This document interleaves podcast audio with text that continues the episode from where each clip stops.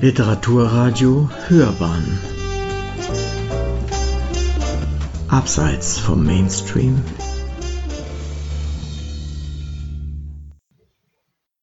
Kurze Lebensskizze von Friedrich Alexander von Humboldt. Geschrieben von ihm selbst in Spanien im Mai 1799 Nachdem ich im elterlichen Hause eine sorgfältige Erziehung sowie den Unterricht durch die namhaftesten Gelehrten von Berlin hatte genießen dürfen, schloss ich meine Studien an den Universitäten von Göttingen und Frankfurt ab. Für das Finanzwesen bestimmt verbrachte ich darauf ein Jahr an der Handelsakademie in Hamburg, einer Ausbildungsstätte für Kaufleute sowie für Personen, die im Staatsdienst für Handel, Banken und Manufakturen zuständig sind. Glücklicherweise hatte mein erstes Werk über die Basaltberge am Rhein wie wenig verdient auch einen Erfolg, der den Leiter unseres Bergwesens, den Freiherrn von Weinitz, zu dem Wunsch veranlasste, dass ich in seinem Departement tätig würde. Darauf unternahm ich eine Reise zur Mineralogie und Naturgeschichte durch Holland, England und Frankreich unter der Leitung von Georg Forster, dem namhaften Naturforscher, der mit Captain Cook eine Weltreise gemacht hatte. Ihm verdanke ich den größten Teil der geringen Kenntnisse, die ich besitze. Nach meiner Rückkehr aus England widmete ich mich dem Studium der praktischen Bergwerkskunde zu Freiberg und im Harz. Nachdem ich diese und jene nützlichen Versuche zur Einsparung von Brennstoff beim Salzsieden unternommen und ein kleines Werk über diesen Gegenstand veröffentlicht hatte, sandte mich der König nach Polen und in das Innere Deutschlands, um die Salzminen wie Wilitschka, Hallein und Berchtesgaden zu untersuchen. Die dort von mir gezeichneten Karten waren dienlich für die neuen Salzwerke von Magdeburg. Obwohl ich noch keine acht Monate im Dienst gewesen bin, ernannte mich seine Majestät bei der Anbindung der französischen Fürstentümer an die Krone zum Direktor der Bergwerke in jener Provinz, in der die Arbeiten seit einem Jahrhundert stillgestanden hatten. Ich blieb drei Jahre in diesem Fach beschäftigt und meine Unternehmungen gelangen so glücklich, dass die Alaun Kobalt und sogar die Goldminen von Goldkronach bald Vorteile für die königliche Schatzkammer erbrachten. Zufrieden mit diesem Fortschritt entsandte man mich abermals nach Polen, um zu erkunden, welchen Nutzen man aus dem Gebirge der neuen Provinz, seitdem Südpreußen genannt, ziehen konnte. Zur gleichen Zeit entwarf ich einen Plan zur Verbesserung der Salzquellen an den Küsten der Ostsee. Während meines Aufenthalts in den Gruben führte ich eine Reihe von gefährlichen Versuchen durch, über die Mittel unterirdische Gase weniger schädlich zu machen und erstickte Personen zu retten. Es gelang mir, eine neue antimephitische Lampe zu erfinden, die in keinem Gas erlischt sowie eine Atemmaschine zu konstruieren. Instrumente, die auch bei militärischen Grubenarbeiten dienen können, wenn feindliche Geschütze sie behindern. Dieses Gerät erhielt die Genehmigung durch das Kriegsministerium und seine Einfachheit war der Grund, warum man bald auch im Ausland davon Gebrauch machte. Zu jener Zeit veröffentlichte ich auch ein botanisches Werk, Flora fribergensis, die chemische Physiologie der Pflanzen, in verschiedenen Sprachen übersetzt, sowie eine große Zahl von Abhandlungen zur Physik und Chemie, die zum Teil in französischen und englischen Zeitschriften erschienen. Nach meiner Rückkehr aus Polen verließ ich für geraume Zeit meinen Wohnsitz im Gebirge und schloss mich Herrn von Hardenberg bei einer politischen Mission an, mit der er vom König kurz vor dem Basler Frieden beauftragt worden war. Ich folgte ihm zu den an den Rheinufern liegenden Armeen in Holland und in der Schweiz.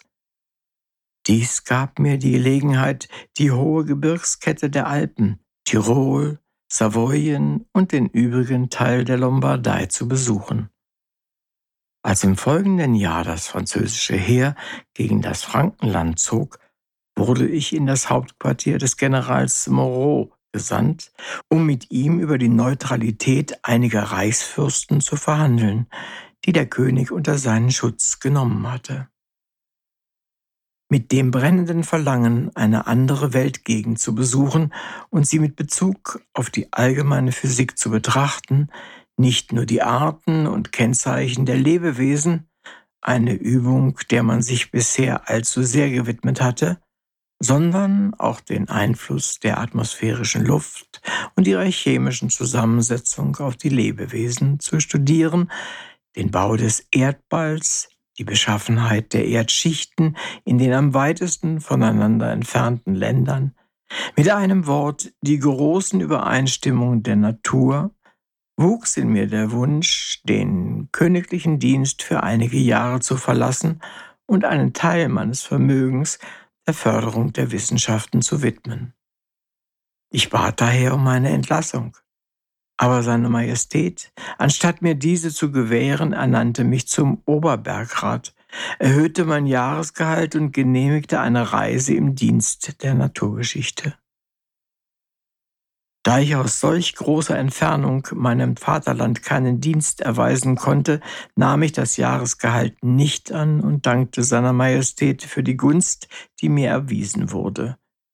Weniger aufgrund meiner geringen Verdienste als in Anerkennung der Verdienste meines Vaters, der bis zu seinem Tod das achtungsvollste Vertrauen seines Fürsten besaß. Um mich angemessen auszurüsten für eine Reise mit so vielfältigen Zwecken, stellte ich eine Auswahl an erlesenen astronomischen und physikalischen Instrumenten zusammen zur genauen Bestimmung der astronomischen Lage der Orte, der Magnetkraft, der Abweichung der Kompassnadel, der chemischen Zusammensetzung der Luft, ihrer Elastizität, Feuchtigkeit und Temperatur, ihrer elektrischen Ladung und Transparenz, der Farbe des Himmels, der Temperatur des Meeres in großer Tiefe und so weiter.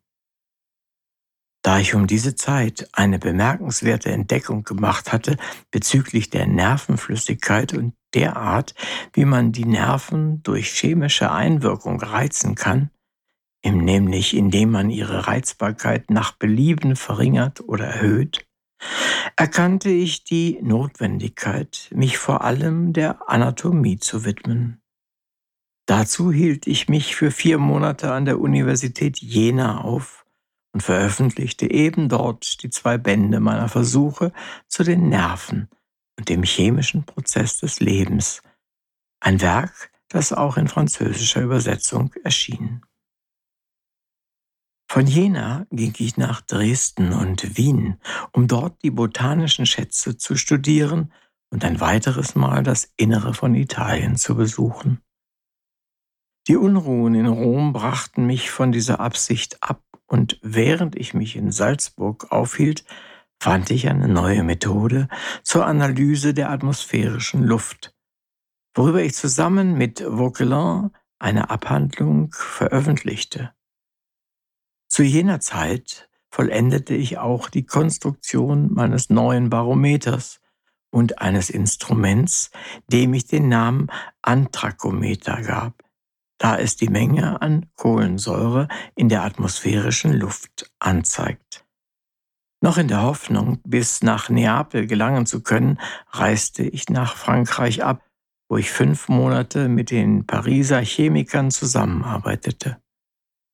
Bei dieser Gelegenheit las ich im Nationalinstitut verschiedene Abhandlungen vor, zu finden in den Annalen der Chemie, und ich veröffentlichte zwei Werke, eines über die unterirdischen Gase und die Art, sie weniger schädlich zu machen, das andere über die Zerlegung der Luft. Nach dem Beschluss des französischen Direktoires, eine Reise um die Welt mit drei Schiffen unter dem Befehl von Kapitän Baudin durchführen zu lassen, wurde ich vom Minister der Marine gebeten, die Gelehrten, die diese Expedition begleiten sollten, bei ihrer Arbeit zu unterstützen. Ich machte mich schon bereit, nach Havre abzureisen, als Geldmangel den Plan zunichte machte. Ich entschied daraufhin, mich nach Afrika zu begeben, um das Atlasgebirge zu untersuchen. Zwei Monate lang wartete ich in Marseille darauf, mich einschiffen zu können. Doch eine Änderung der politischen Verhältnisse in Algier zwang mich, diesen Vorsatz aufzugeben, und ich begab mich auf diese Halbinsel, um den Schutz seiner katholischen Majestät für eine Reise nach Amerika zu erbitten, deren Gelingen die höchsten meiner Wünsche erfüllen könnte. Auf Ersuchen des sächsischen Gesandten, des Freiherrn von Forell, residierend am Madrider Hof, entwarf Herr von Humboldt diese Lebensskizze und stellte sie dem Gesandten zur Verfügung. Dieser, selbst ein gelehrter Mann, beeilte sich, die Bitte des Herrn von Humboldt zu erfüllen und die beschriebene Reise angesichts ihrer Bedeutung für die Naturwissenschaften, die Chemie und die Geologie dem Ministerium des Königs von Spanien vorzulegen.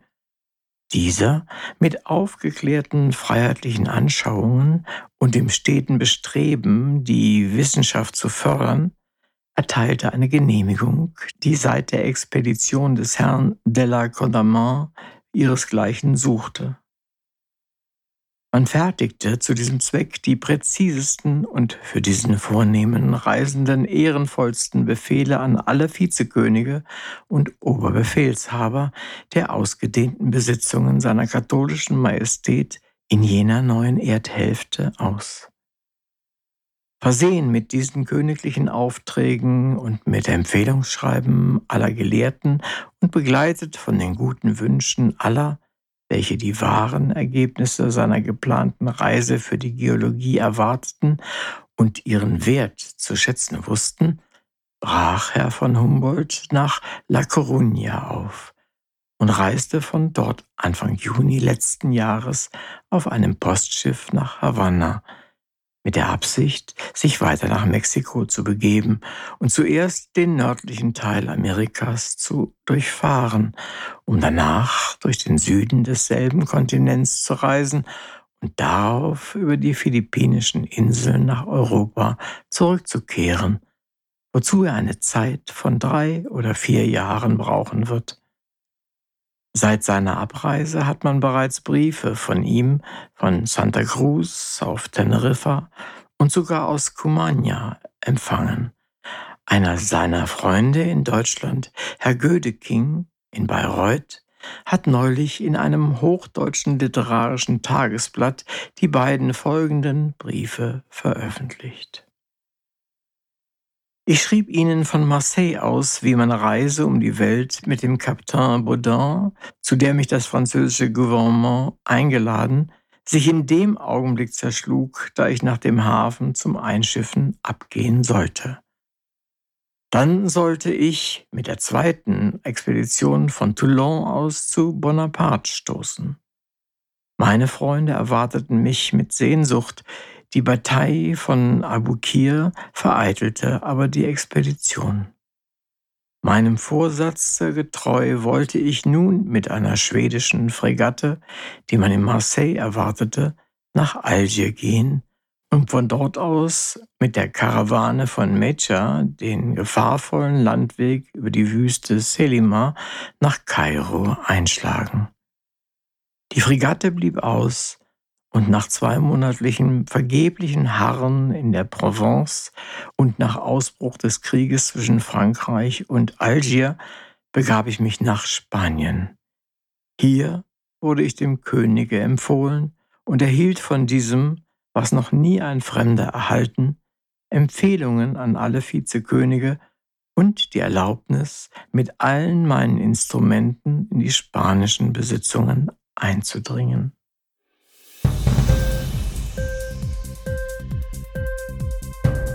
Dir die Sendung gefallen? Literatur pur, ja, das sind wir. Natürlich auch als Podcast. Hier kannst du unsere Podcasts hören. Anchor, Spotify, Apple Podcast, iTunes Google Podcasts, radio.de und viele andere mehr.